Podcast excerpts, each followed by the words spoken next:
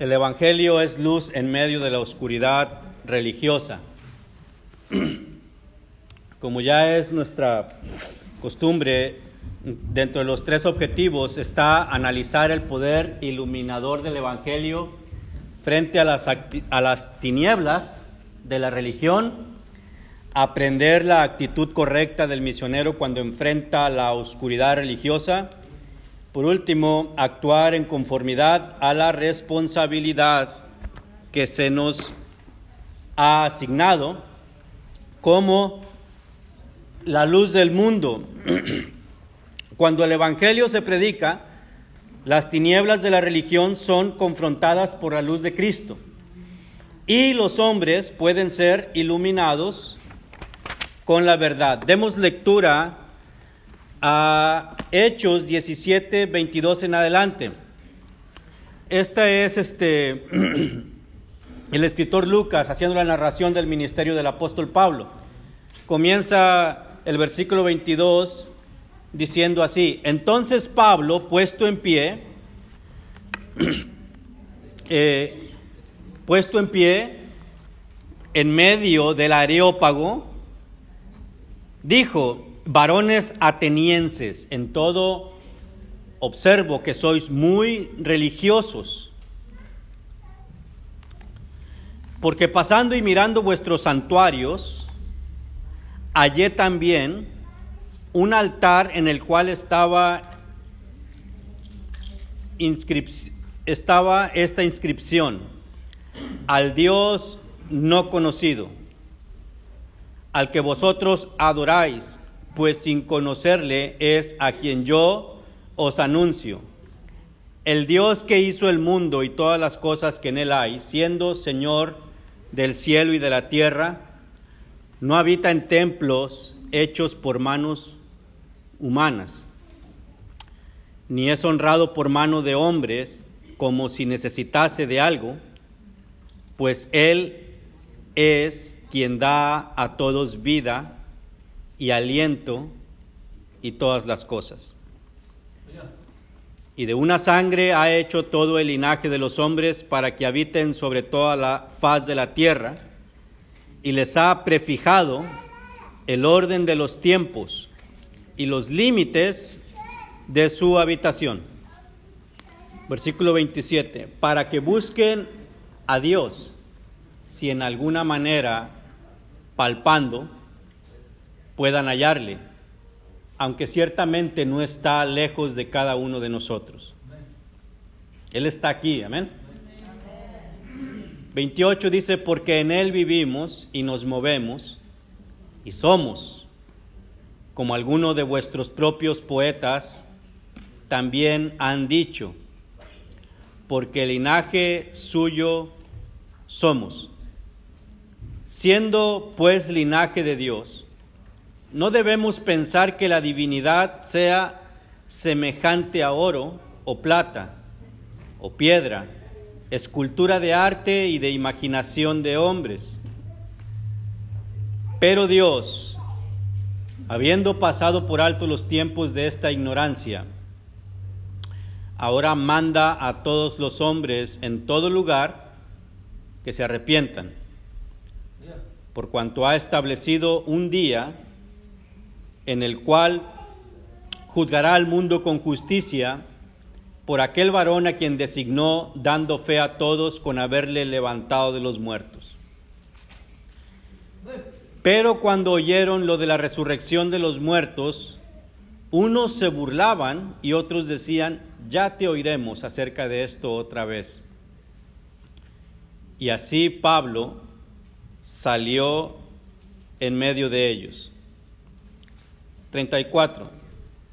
Mas algunos creyeron, juntándose con él, entre los cuales estaba Dionisio el Areopagita, una mujer llamada Damaris y otros con ellos.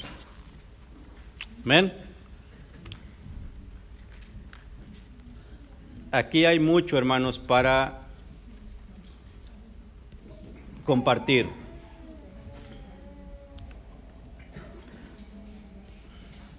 Veamos ante todo una, breve introducción para entender la región en la que se encontraba el apóstol Pablo. No perdamos de vista que debemos ser claros con los que viven en las tinieblas de la religión y hacerles el llamamiento al arrepentimiento, hermanos, para que ellos se conviertan a Dios. Hemos eh, visto que Pablo hace mención a los atenienses. Salud. Hace, hace atención a los atenienses. Atenas era la ciudad en la que se encontraba el apóstol Pablo.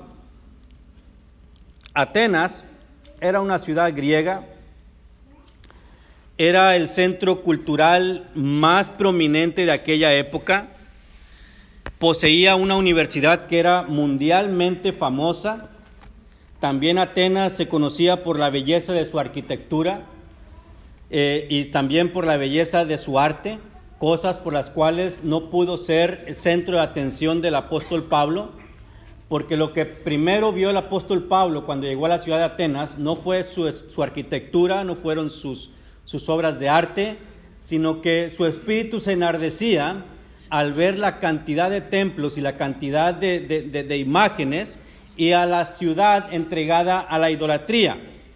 Fue en esta ciudad donde Pablo sostuvo dos de sus, de sus, de sus eh, frentes, más grandes frentes, fuertes batallas en cuanto a la disputa de la divinidad.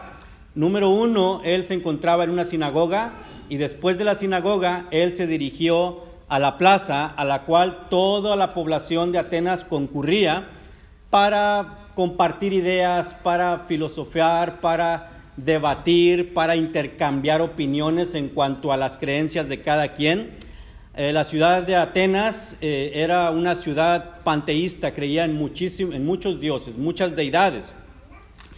Fue en la sinagoga de los judíos donde, eh, y, gentiles también, donde él debatía a favor de, la divinidad de Cristo, pero fue en el mercado o en la plaza, lo que se, conoce, se conocía en aquellos tiempos como la agora, que vendría siendo como el mercado, vendría siendo como el lugar de, de, reunión de las personas, donde ellos se encontraban, intercambiaban todo esto que les digo, sus opiniones, eh, donde él se enfrentaba a estas personas eh, seguidores de filósofos, los epicúreos, que vamos a ver quiénes son, y también los estoicos. Estos estaban debatiendo y presentando sus puntos de vista, y estas eran las personas con las cuales Pablo discutía con, con los que concurrían. Atenas hoy en día es la capital de Grecia. Fue en la antigüedad el centro más importante de arte, la filosofía, la literatura. Se dice que los romanos eran poderosos en qué? En, armas para combatir eh, en guerra, ¿verdad? Ellos tenían un ejército tremendo. Pero los griegos eran poderosos en qué? En la inteligencia. E, ellos eran muy sabios, los más grandes prominentes filósofos que, esta tierra eh, ha dado, o sea, filosofía terrenal se han dado ahí, eh, Platón, Aristóteles, todos ellos. los filósofos eran un pueblo muy intelectual. Ya en los tiempos de Pablo, la importancia de Atenas era comercial y política. Bueno, su importancia ya había disminuido, aunque seguía siendo un centro importante eh, cultural e intelectual. También vemos que Pablo va y discute en el Areópago. El término que significa colina de Ares, Ares era el nombre de, griego del dios de la guerra, entre los romanos conocido como Marte. En esta colina eh, se reunían en sus inicios el Consejo de Atenas. Así como los judíos se reunían, eh, tenían su grupo de Sanedrín que enseñaban al pueblo, ¿verdad? Y esto, en Grecia, en Atenas, este grupo se reunía en ese lugar, en el Areópago. Ahí se reunían grandes hombres intelectuales a debatir sus pensamientos y sus ideas. Después ese nombre se aplicó al mismo consejo eh, en tiempos de Pablo. Probablemente celebraba sus sesiones en ese edificio que se cree que estaba junto a la plaza principal, la Agora, que era donde se reunían donde concurría mucha gente. era un foro abierto eh, para el debate filosófico. Era un foro abierto para el debate filosófico y estaba localizado al sudoeste también de otra importante estructura en, Grecia, el Partenón de la Acrópolis. Eh, por, Acrópolis entendemos que se encontraba cruzando la ciudad este Partenón, ¿no? Eh, en los tiempos de Pablo, el Consejo del Areópago supervisaba solo los asuntos religiosos y educativos por eso, cuando escucharon al apóstol Pablo decir, eh, predicar a Jesucristo, como el consejo que se encontraba en ese lugar, en Atenas, se interesaba por asuntos religiosos, y vamos a ver en realidad lo que Pablo quería decir a los atenienses cuando les dice, en todo veo que ustedes son muy religiosos, y también se ocupaban por la, por la parte educativa. Por eso, los atenienses querían saber acerca de la enseñanza de Pablo que contenía o que traía cosas extrañas a sus oídos. A los atenienses y a los extranjeros residentes les encantaba decir u oír algo nuevo. Esto dio apertura para que Pablo pudiera introducir su mensaje, el cual muestra cómo Pablo se dirigía a los intelectuales paganos. Y el discurso que Pablo presenta es un discurso centrado en el Dios soberano, amén. El Dios que creó la tierra, el cielo, el universo. Eh, Pablo se quiere hacer ver a los atenienses el Dios que ustedes no conocen, al Dios no conocido, a lo que ustedes adoran sin conocerle, ¿verdad? A ese Dios vengo yo a predicarles.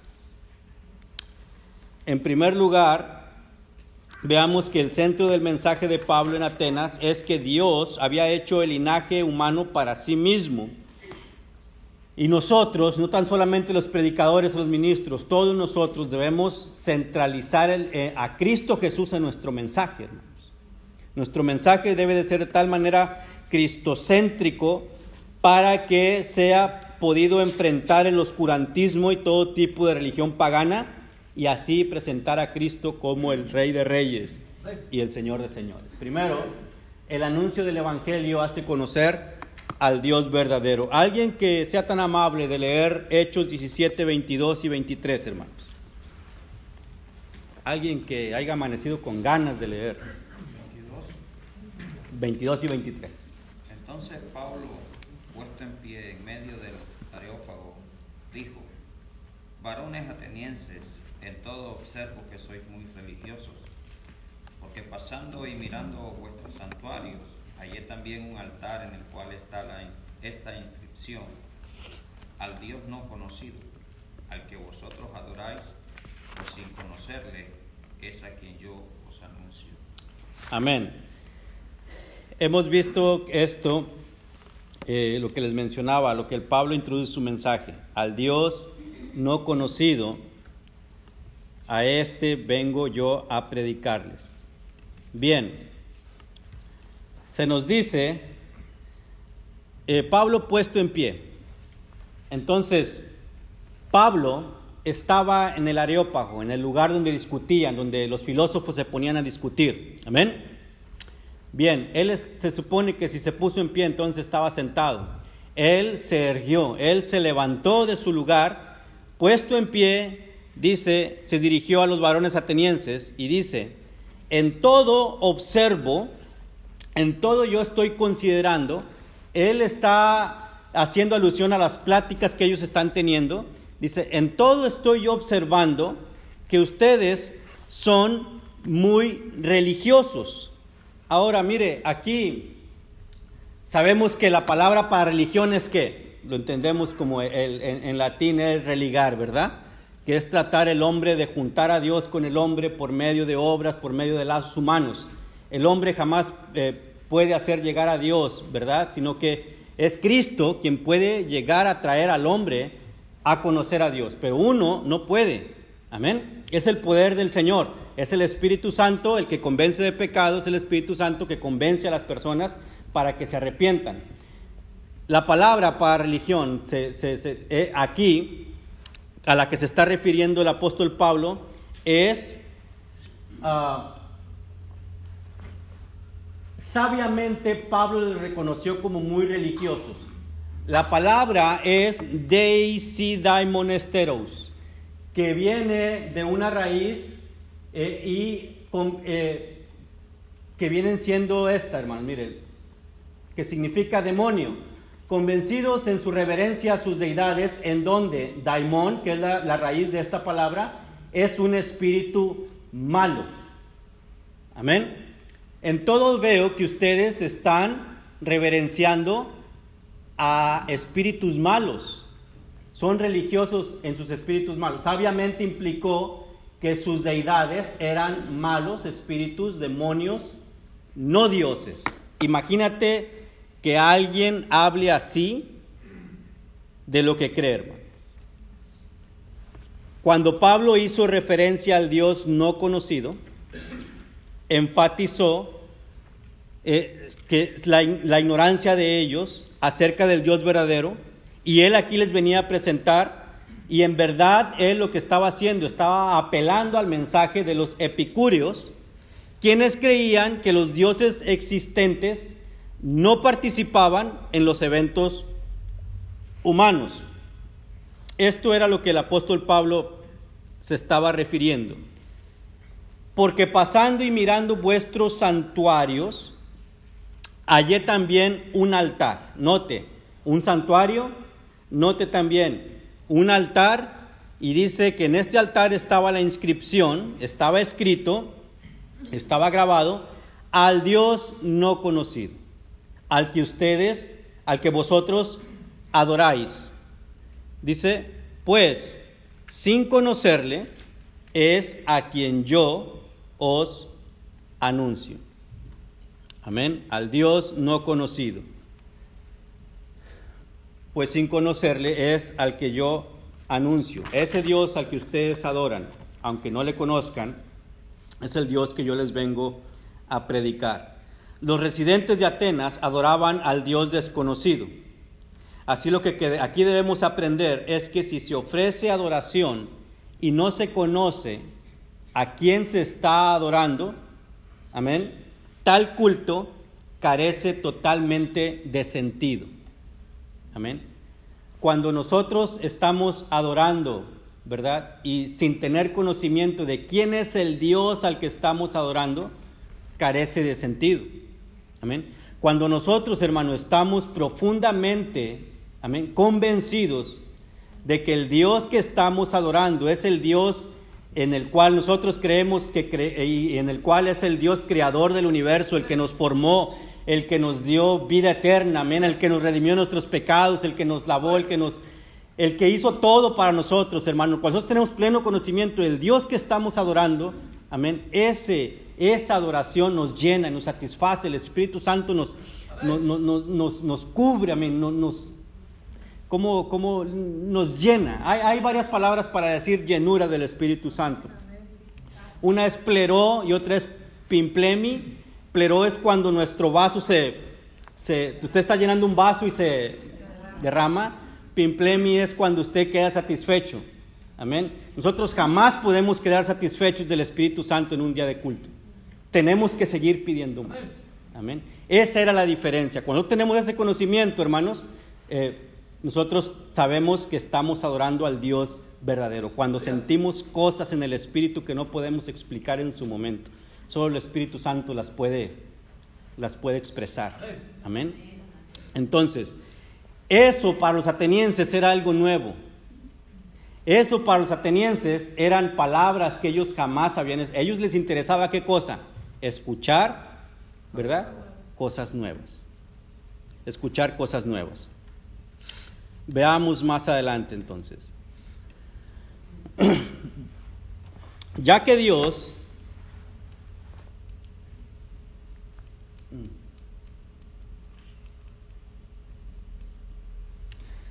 se brincó aquí un, sí. Oh no, estamos bien, estamos bien. Segundo punto, el anuncio del Evangelio hace conocer al Dios verdadero. El Evangelio es la proclama del Señor que da a todos vida y aliento, lo que les mencionaba hace un instante. Encontramos eh, Hechos 17, 24 y 25. Alguien que le dé lectura, hermanos.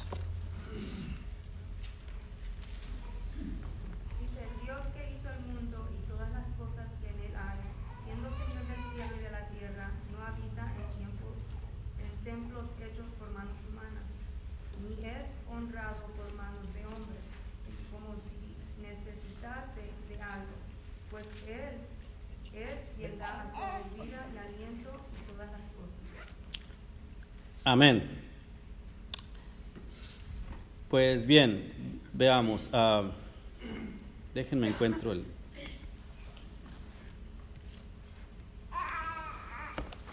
Él es el Dios que ha hecho todas las cosas.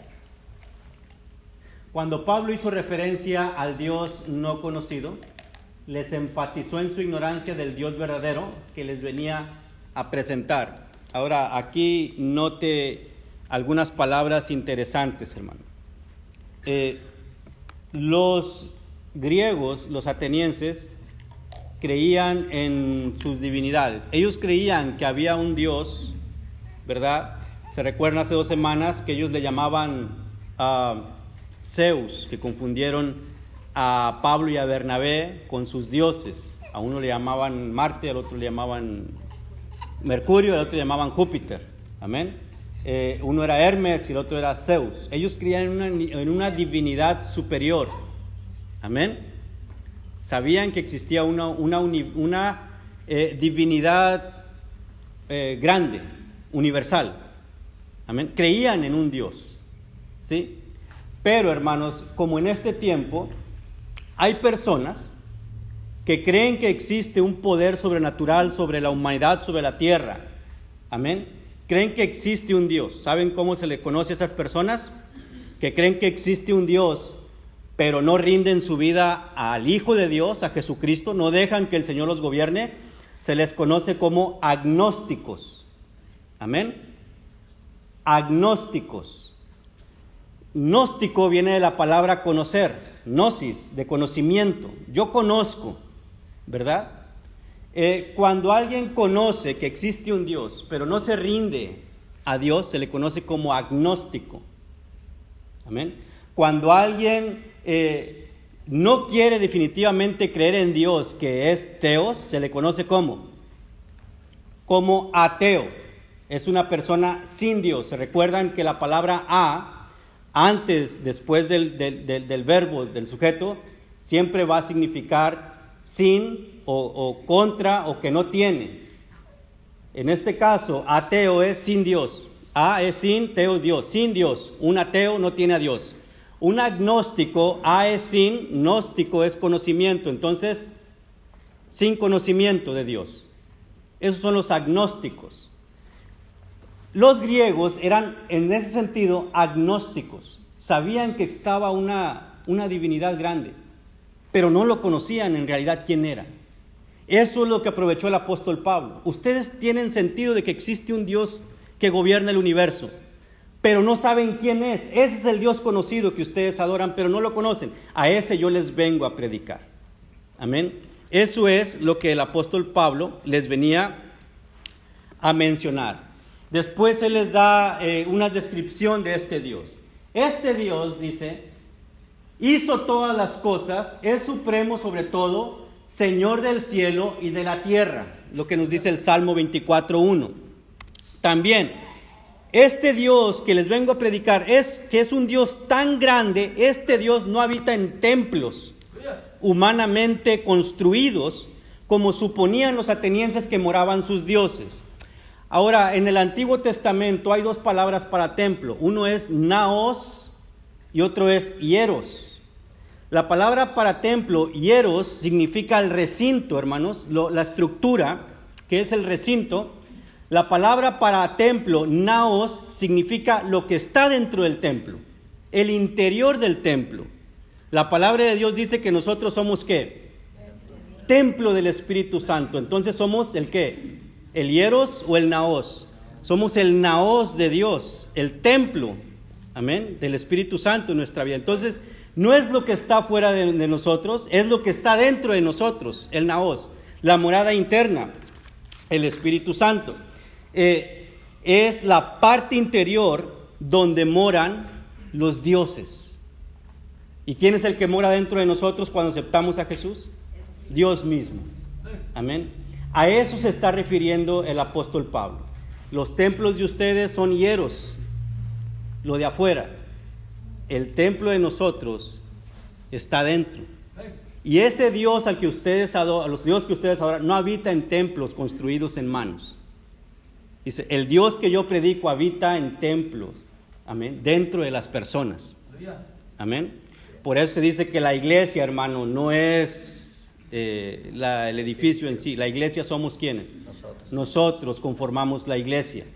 Amén. Ese es el Dios que yo les vengo a predicar. Además, este Dios, les dice, es como cuando están vendiendo algo, hermanos. ¿Cuántos venden cosas aquí? Yo sé que Iván es, es, a salesman, eh, Gabriel también, eh, varios venden cosas por Facebook, por, ¿verdad? Lo ponen ahí en el market y todo, ¿verdad? Hagan de cuenta que Pablo les está ofreciendo algo que la gente no puede rechazar. Cuando te dan algo gratis, ¿qué, qué decimos? Véngase. Amén. Si es gratis, lo agarro. ¿Sí? Pablo está tratando de vender esto. Dice alguien, eh, ¿cómo venderías? Estaba viendo apenas un, un, un, un, video tutorial de cómo vender cosas, ¿no? Dice, véndeme esta pluma. No sé si lo han visto por ahí. Dice, véndeme esta pluma. Y aquel, no, pues mira, esta pluma es este, está larga, es de pinta de color azul, eh, tiene su botoncito, le aplana, y no, no la quiero. Dice, véndeme esta pluma. Bueno, esta pluma, mira, es de las más sofisticadas que han salido al mercado. Esta pluma está hecha con los mejores textiles, los mejores plásticos. No, no me interesa. Luego le dice otro, véndeme esta pluma. Y el otro dice, ok, ¿podrías hacerme el favor de escribir en una servilleta tu nombre? Y el otro dice, no tengo pluma. Aquí tienes una. Y así, dice, de esa forma se vende. Dice, cuando la gente necesita algo, tú no tienes que preguntar para qué lo quiere. Tú le tienes que hacer saber que lo necesita lo necesita. Amén. ¿Para qué quiero a Dios? No es que lo quieras, es que lo necesitas para tener vida eterna. Lo necesitas para vivir. Lo necesitas para, para darle sentido a tu vida. Para eso necesitamos a Dios en nuestra vida. El apóstol Pablo que está diciendo, ¿verdad? Él les está dando todos los atributos, lo que Dios te ofrece. Les dice también, este Dios además es un Dios autosuficiente, no depende de ningún otro Dios, no depende de nadie. Este Dios no necesita de nada de lo que el hombre pueda darle, ni todas tu dinero, Dios necesita tu dinero, ni todos tus sacrificios, Dios no necesita tus sacrificios. Este Dios, sin embargo, da la vida y aliento a todos y no nos pide nada. Amén. No nos pide nada. Imagínate si los atenienses no van a creer en ese Dios. Eso eso fue un golpe duro, como ya mencionamos, a las doctrinas de los epicúreos y a las doctrinas de los estoicos. Epicúreo era un hombre filósofo de los atenienses que habitó, eh, vivió 300 años antes de Cristo. Antes de que Jesús naciera, este hombre estaba esparciendo sus enseñanzas. Él consideraba que el placer y la felicidad era el propósito principal de la vida y creían los griegos que ese propósito, que esa felicidad se lograba con los excesos y el temor a la muerte y ellos buscaban tranquilidad, también encontraban la ausencia del dolor, pero animando a su carnalidad. Amén. Podríamos definirlo también como un tipo de, de hedonismo. Todo lo que te produce placer, eso hazlo. Ese es el propósito de Dios en tu vida. Todo lo que te produce satisfacción, amén, carnal, es el propósito de Dios de tu vida. Así Pablo comenzó su explicación a partir de donde estaban sus oyentes con la idea de separarlos de sus conceptos inadecuados de lo que era Dios acerca de la verdad.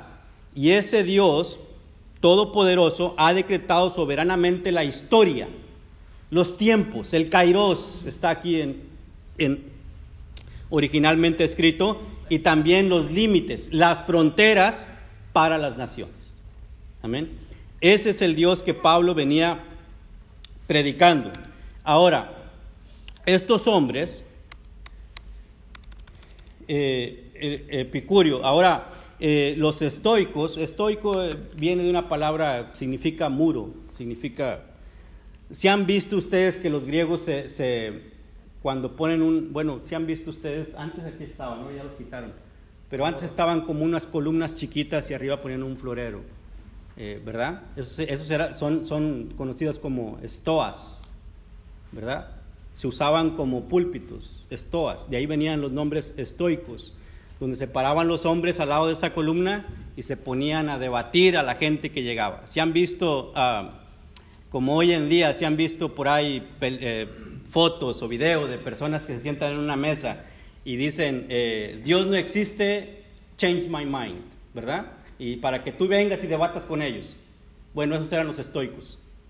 Se ponían con una idea y ellos decían, debáteme o, contradice lo que yo te estoy diciendo.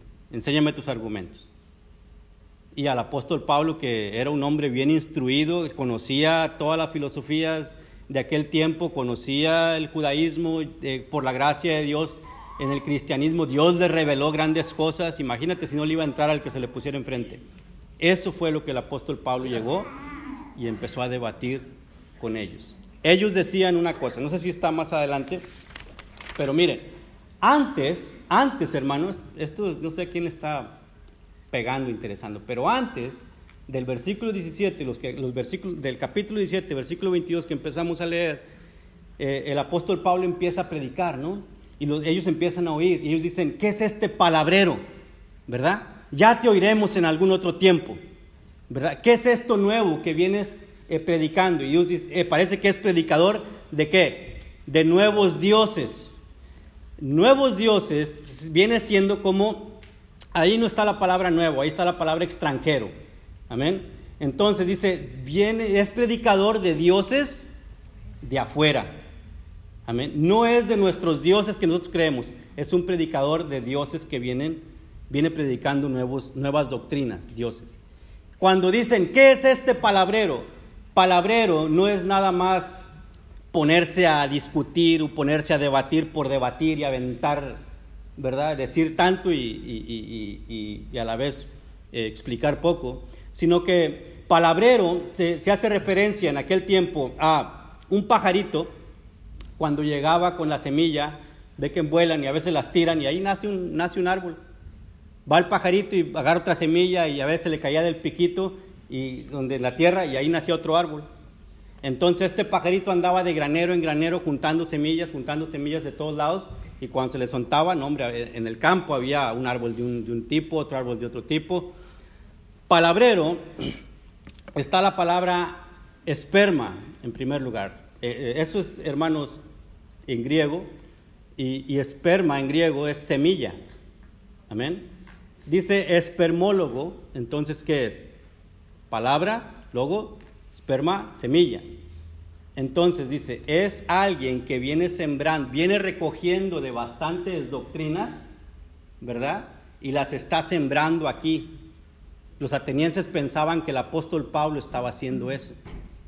Mas sin embargo, eso no era lo que el apóstol Pablo hacía. Él no estaba eh, juntando de un sincretismo de religiones, de aquí, de aquí tomo esto, de acá tomo esto otro, de acá tomo... No, él traía una doctrina revelada por el Señor Jesucristo. Amén. Él traía la verdad en su mensaje. Los griegos, los atenienses, pensaban que eso era el apóstol Pablo. Dios invita al hombre que lo busque, pues no está lejos de nosotros. Después de la predicación tan espléndida del apóstol Pablo, él hace la invitación. Amén. Búscalo. Ese Dios que yo te ofrezco, búscalo. No está lejos de ti, decía. Hechos 17, 26 y 27. ¿Quién hace el favor, hermanos?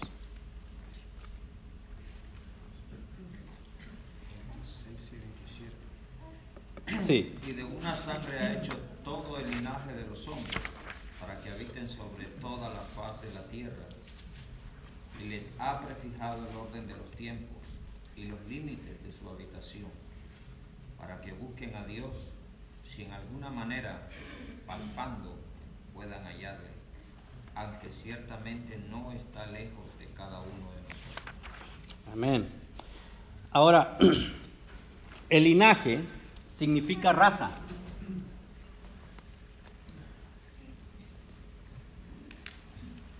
Él dice que de una persona de una persona hizo a toda nación de la raza humana para que habite sobre la faz de la tierra. Aquí comprendemos que el Evangelio ilumina al hombre para la salvación.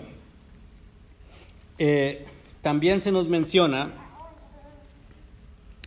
eh, la divinidad, nos enseña que Dios ha hecho de todo linaje humano una, de una sangre. Él nos mira iguales a todos y nos ordena que no hagamos acepción de personas. Los atenienses dividían a las personas en dos grupos. Número uno, los griegos. Amén. Número dos, los bárbaros, que también eran conocidos como los escitas. Los bárbaros. ¿Quiénes eran los bárbaros? Eran personas extranjeras sin escrúpulos, que ellos hacían y deshacían cuando ellos querían. Dividían ese tipo a, a las dos personas en dos categorías. Todo aquel que hubiera nacido fuera de Grecia era considerado un bárbaro, ¿verdad? No es la expresión de nosotros tan mexicana, ah, qué bárbaro ¿verdad? para hacer eso. No, eso era algo feo. Toda persona nacida fuera de Grecia era considerado un bárbaro. Pablo desafía esta teoría enfocando la atención en el origen del hombre y sin mencionar su fuente, él enseña en el rato de Génesis que Dios es el creador del hombre. Además que de Adán Dios hizo toda nación sobre esta tierra. Además que Dios se propuso tener en el globo terrestre habitado por las diferentes naciones que se originaron de ese único hombre. Debido a ese origen común, un judío no debe despreciar a un gentil ni a un filósofo ateniense, tampoco odiar a un judío. Eh, Dios, quien creó la humanidad y quien gobierna y quien es el que provee para todos nosotros, por tal motivo, el hombre debe reconocer en él a su Creador y a su Señor. No debemos hacer excepción de personas. Como entre nosotros, hermanos, como cristianos, no debemos hacer excepción de, otras denominaciones, No porque no atiendan a una iglesia pentecostal, no son nuestros hermanos. Si ellos se arrepintieron de sus pecados, son lavados en la sangre de Cristo, viven una vida de santidad, amén, de acuerdo a la, la sana doctrina del, del, Evangelio, son nuestros hermanos. Amén. Son nuestros hermanos. No debe de haber excepción. Alguien me preguntaba que si allá íbamos a estar de diferentes denominaciones. No, le digo, allá no va a haber denominaciones, allá va a, ser, va a estar el único lavado con la sangre de Cristo. Y todos vamos a adorar. También menciona la providencia. La enseñanza de Pablo, por tanto, entraba en conflicto con las teorías griegas de ellos. Imagínate el problema para ese hombre, para Pablo. Entrar en conflicto. Todos, una, una congregación entera, una, reunión entera de filósofos debatiendo con un solo hombre contra Pablo. Demuéstranos, enséñanos, ¿qué es esto que estás hablando? Pero Pablo reemplazaba aquellas teorías, filosofías defectuosas, amén, acerca de Dios que ellos tenían con la revelación que Dios le había dado a él. Amén. Ahora, ¿cuál era el significado de la frase el orden de los tiempos? El orden de los tiempos. Una opinión es que Dios determinó de una vez por todas las estaciones del año, ¿verdad? Son cuatro. Otros interpretan como épocas históricas, pero Dios ha fijado periodos en la historia en los cuales esas, esas, esas naciones prosperen. Una tercera explicación habla de tiempos, con referencia a individuos que forman todas las naciones. Todas las naciones. En Lucas también, eh, Lucas, el escritor, habla de tiempos a referirse a épocas. Ahora, buscar a Dios, ¿verdad? Porque si, no está lejos de ustedes, no está lejos de vosotros. La búsqueda, la búsqueda de Dios, es un libro muy precioso que yo le recomiendo a usted que consiga. Si a usted le encanta la lectura, compre un libro que se llama ah, La búsqueda de Dios. Eh, a.W. Tozer, se llama el autor. Le va a bendecir mucho ese libro. En la búsqueda, Pablo expresa dos propósitos para la raza humana. Uno, que habitaran en la tierra y busquen a Dios. Y esos propósitos se relacionaban porque habitar en la tierra necesariamente imponía la necesidad de buscar a Dios. Amén. En todo el ser humano eh, idolatra algo Todo el ser humano anda en búsqueda de, algo que le llene, de algo que le satisface. Muchos buscan su satisfacción en, el alcohol, en las drogas, muchos buscan su satisfacción en, fiestas, en el buen vivir, en el buen comer, en el buen vestir, en, el, en cosas, ¿verdad?, que les satisfaga, que se realicen como seres humanos. Amén. Pablo está pidiéndole a los atenienses que busquen una satisfacción más allá de lo que su cuerpo pueda eh, satisfacer, busque una satisfacción espiritual y eso está en Dios mismo. La satisfacción espiritual que Dios da nos llena de plenitud y nos puede realizar como seres humanos y podemos encontrar nuestro propósito en esta tierra. Pablo califica este comentario acerca de la gente que busca a Dios y pronuncia un deseo. Él dice, si quizás palpando o si quizás a tientas, tocando, puedan encontrarlo.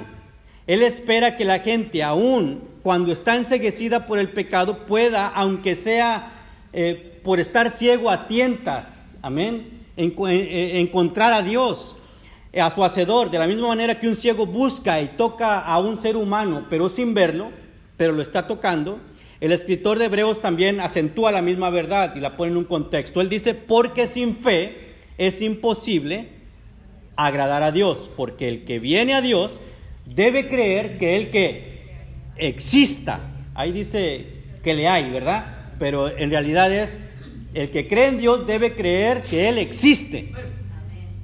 Eso es, hermanos.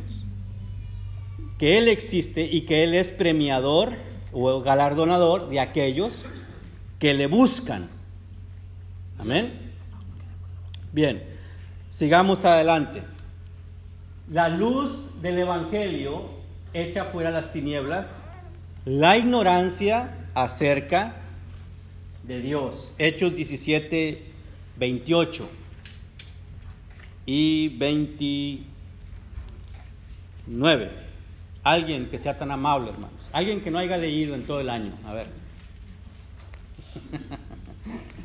Alguien, o lo escojo de aquí, a ver, el nombre que termine en una A. Ah, échele, suegra. Suegra también termina en A, sí. Sí, por los dos lados me. 28 y 27, 29. Está ya en la esquina. Sí, no se mira, falló ahí.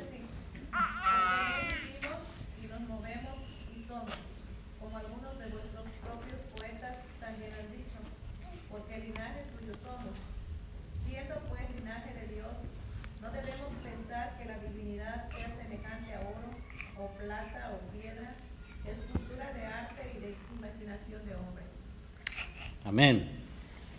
Nuevamente, Pablo les está atacando, ¿verdad? Con, sus argumentos. Él le dice, cita literalmente, bueno, literalmente, pero se cita a dos de sus poetas, como también sus poetas han dicho, ¿verdad? O sea, esto se refiere a los griegos, poetas griegos. Recuerden que ahí abundaba la literatura, la filosofía, eran unas personas muy, muy, muy, muy, muy buenas este, ¿Han visto a los hipsters? bueno, hagan de cuenta.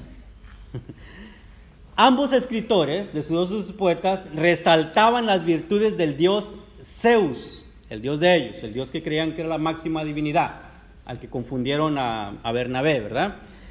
El primero era el poeta cretense Epiménides, Epiménides. Ahí está un nombre muy precioso para un niño, Epiménides las palabras de su poema.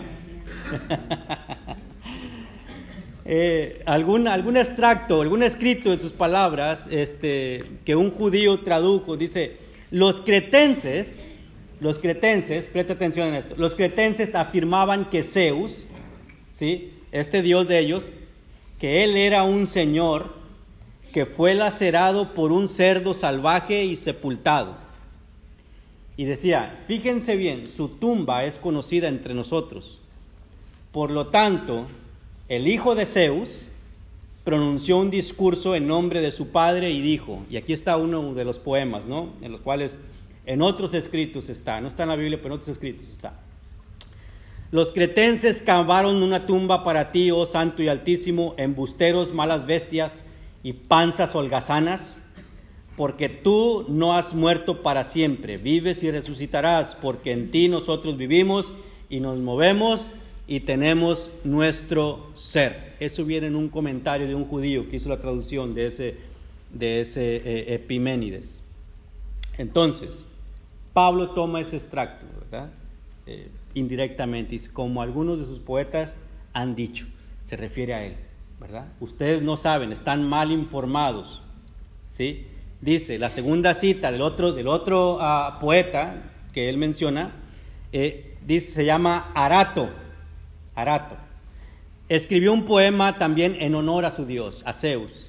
Y este poema dice, en toda manera, todo lo tenemos que ver con Zeus porque en verdad somos su descendencia. Ahí están las dos partes que Pablo relaciona para hacerles saber. No, no se confundan. Dios de un linaje hizo toda la descendencia. ¿Sí? La primera presenta un problema. Eh, los cretenses son siempre mentirosos, dice el apóstol Pablo en, eh, Tito 1.12. Dice, y son mentirosos, malas bestias y panzas holgazanas. Eh, bueno, en, esa es traducción aparte, ¿va? Pues la Biblia dice que son glotones, eso es glotonería, que les encanta llenarse de comida. Eso está en Tito 1.12, hermanos. Cretenses, siempre mentirosos, malas bestias, glotones ociosos. También está haciendo referencia al poeta griego. Al citar estos poetas, Pablo no está insinuando que está de acuerdo con el contexto pagano. ¿sí? Eh, al contrario, él está haciéndolo en un término para que el creyente que está en Cristo en muchas ocasiones, ¿verdad? Eh, se, nos dice que los nombres de Cristo y Dios son idénticos. Por ejemplo, eh, Colosenses 3.3, su vida está escondida con Cristo en Dios. Y Juan afirma que Dios da al creyente vida a través de su Hijo. De acuerdo con esto, se nos ofrece también un poema. Venimos, oh Cristo, a ti, verdadero Hijo de Dios y hombre, por quien todas las cosas subsisten y en quien toda vida comenzó. En ti solo nos movemos y en ti solo somos y, y tenemos nuestro ser en tu amor. Es un himno muy antiguo, muy bonito. Por último, eh, en el, estamos todavía en el, en el, en el 2 se nos menciona que no debemos pensar que la divinidad es como una imagen de oro, plata, piedra, hecha por habilidad o hecha por el pensamiento del hombre. En otras palabras, una estatua, una escultura y la gente se inclina para adorarla. Esa no es la divinidad. Ese no es Dios. Eh, debemos mirar a Dios siempre desde una perspectiva divina no humana. Es decir, no deberíamos imaginarnos a Dios, ¿verdad? Como que Él eh, es diferente, eh, haciendo de Él imágenes de oro, plata o piedra. Dios no está ahí, hermanos. Juan 4:24 nos dice que Dios es qué cosa? Espíritu. Espíritu. Y no puede ser representado por ninguna manera de un ídolo hecho por un hombre. Por tanto, Dios es el creador del hombre, no el hombre es el creador de Dios. Cuando el hombre confía en sus habilidades y en su pensamiento, intenta construir una imagen de metal para adorarla, él mismo está llegando a ser odioso ante Dios. Por implicación, Pablo enseña, ¿verdad?, que el mandamiento terminante de Dios de no adorar ídolos no adorar ídolos.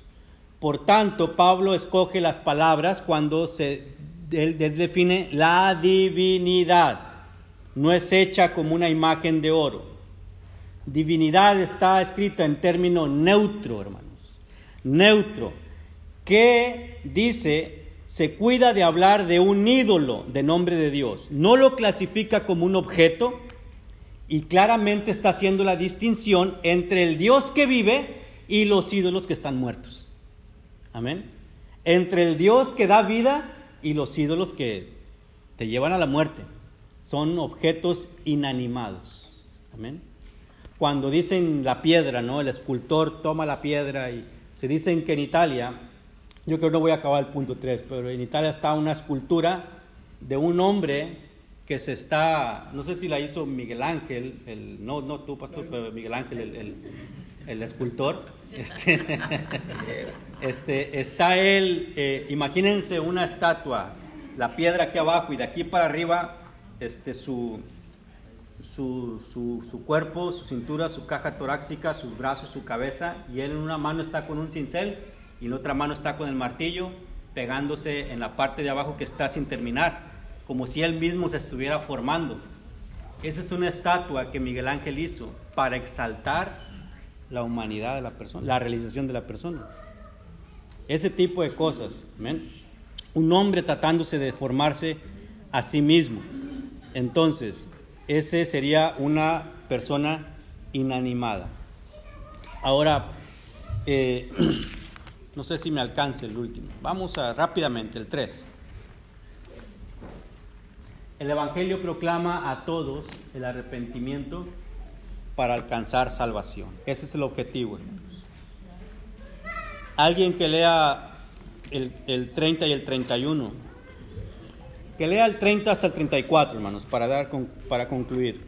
Pero Dios, habiendo pasado por alto los tiempos de esta ignorancia, ahora manda a todos los hombres en todo lugar que se arrepientan, por cuanto ha establecido un día en el cual juzgará al mundo con justicia por aquel varón a quien designó, dando fe a todos con haberle levantado de los muertos. Pero cuando oyeron lo de la resurrección de los muertos, unos se burlaban y otros decían, ya te oiremos acerca de esto otra vez. Y así Pablo salió de en medio de ellos, mas algunos creyeron, juntándose con él entre los cuales estaba Dionisio, Dionisio. el, Areopagita, una mujer llamada Damaris y otros con ellos. Amén. Ahora, si los gentiles decidían defenderse, hermanos, de lo que Pablo estaba diciendo, de la, de la afirmación que Pablo estaba haciendo, que ellos habían actuado con ignorancia de los mandamientos de Dios, no conocían a Dios, Pablo vino y se los presentó por lo tanto, todo lo que ellos adoraban estaba en, ignorancia, fuera de su conocimiento. Eh, Pablo les dice que habían superado, Dios en su amor ha olvidado los hechos pecaminosos de ustedes, por cuanto lo hicieron en ignorancia. Decía, es decir, Dios ni ha juzgado al pueblo ni lo ha castigado por sus pecados, sino que en lugar de ello, Él ha encontrado otro camino, por decirlo así, y Él menciona que el camino es Cristo Jesús. Amén el discurso en Listra, Pablo afirma que las naciones gentiles vivían su propia vida. No significaba que, el Señor estuviera de acuerdo con que las naciones eh, eh, consiguieran, eh, fueran considerándose responsables por sus propias acciones. Pero cuando los gentiles escuchan la proclamación del Evangelio, el tiempo de su ignorancia había llegado a su fin. Como el tiempo de ustedes de no saber, los que no sabían eh, el Dios verdadero, ha llegado al fin. Aquel que, que, está aquí en este lugar y no había escuchado lo que escuchó hoy, de que el Dios que creó los cielos, la tierra, es el Dios que nosotros servimos, es el Dios que puede salvarnos de nuestro pecado. Salimos por esa puerta y hacemos caso omiso de lo que escuchamos. Cuando estemos delante de Dios, en el juicio de, de Dios, en el, en el día final, nosotros no podremos decir que no sabíamos porque ya esa ignorancia que teníamos de Dios se ha sido, incluso no solamente en la escuela dominical, en cada predicación, hermanos, en cada culto, en cada mensaje. Alguien dice, cuando la persona entra, salen igual, ¿verdad? Pero un teólogo decía, las personas cuando entran y ven, no ven cambio, las personas no salen igual, las personas salen diferentes, para bien o para mal, pero igual no salen. Porque igual es como si ellos entran y no escucharon, o sea, no se predicó, no se enseñó, no se hizo nada, no se adoró, no se alabó, no se cantó, no se hizo nada y se van. Dice, pero cuando la persona entra, escucha la palabra de Dios, algo, un mensaje de Dios que no había escuchado la semana anterior, esa persona no sale igual. O esa persona sale más bendecida o esa persona sale más este, endurecida. por cuanto no creyó en el Evangelio. ¿Sí? Pero igual no sale. O sale contenta o sale enojada porque se le tiró a sus, ¿verdad? La palabra que se arrepiente de sus pecados. Pero igual no sale, dice un teólogo, ¿no? Entonces, Dios toleró los pecados de la gente cometidas en tiempos pasados, pero esto es lo maravilloso de nuestro Dios. Dios los perdonó, así como Dios nos perdona, nos perdonó a nosotros. Y este es el mandamiento divino, que nadie puede correr el riesgo de pasar por alto, porque Cristo derramó su sangre en la cruz para remisión de nuestros pecados, para todas naciones, tribus, lenguas, razas para todo aquel que se arrepienta, para todo aquel que crea en Él. Deje de vivir en esta ignorancia y pecado tan pronto como oigan la proclamación del Evangelio. Por último, Dios invita al hombre que lo busque. Esto es un enfoque netamente cristiano. La idea de la resurrección era incompatible con la filosofía griega. Ellos no creían en la resurrección. Ellos querían liberarse de sus cuerpos y les era de mal gusto la idea de un juicio personal. También el mensaje del Evangelio dio en el centro de las necesidades de los atenienses. Por último, los atenienses se burlaban mientras que otros que tenían discernimiento, porque dicen, unos dicen, ya te oiremos, y otros querían escuchar más. ¿Cuántos quieren escuchar más en esta mañana? ¿O cuántos ya te oiremos, ya es tarde, ya bájate de ahí? otros que tenían discernimiento decían que quería oír esto de otra vez. Como resultado, algunos creyeron, entre ellos Dionisio, miembro del Areópago, por eso se le dice que era el Areopagita, porque era miembro de este grupo que se ponía a discutir ahí, y una mujer llamada Damaris. Un nombre muy bonito, Damaris. Damaris. No, es Damaris. Acento en la A. Damaris. Bueno, pues toda la Biblia está mal. Ahora hay que quitarle el acento ahí en la A. Tiene el acento en la A, sí. Ahí sale Damaris. Damaris. No tenía acento. ¿Mande? No tenía acento. En la pantalla. Oh, en la pantalla no tenía acento. Bueno, entonces el maestro está mal. Traducida al español. Tú lo, tú lo leíste como estaba. Sí, sí, sí. Disculpe, suegra, está mal ahí.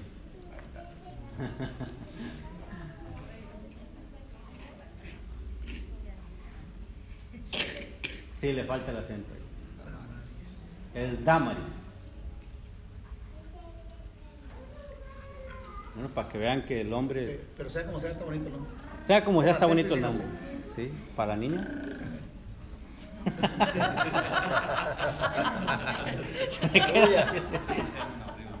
Ahorita que se ponga de pie en esta mañana, hermano. Eh, voy a invitar a nuestro hermano Andrew que pase con su, con su equipo. Amén. Termino con esta frase. Ningún, ah, perdón, sin un arrepentimiento sincero, aunque haya apariencia de religiosidad, no hay vida eterna. Amén. Vamos a orar y entregamos el lugar.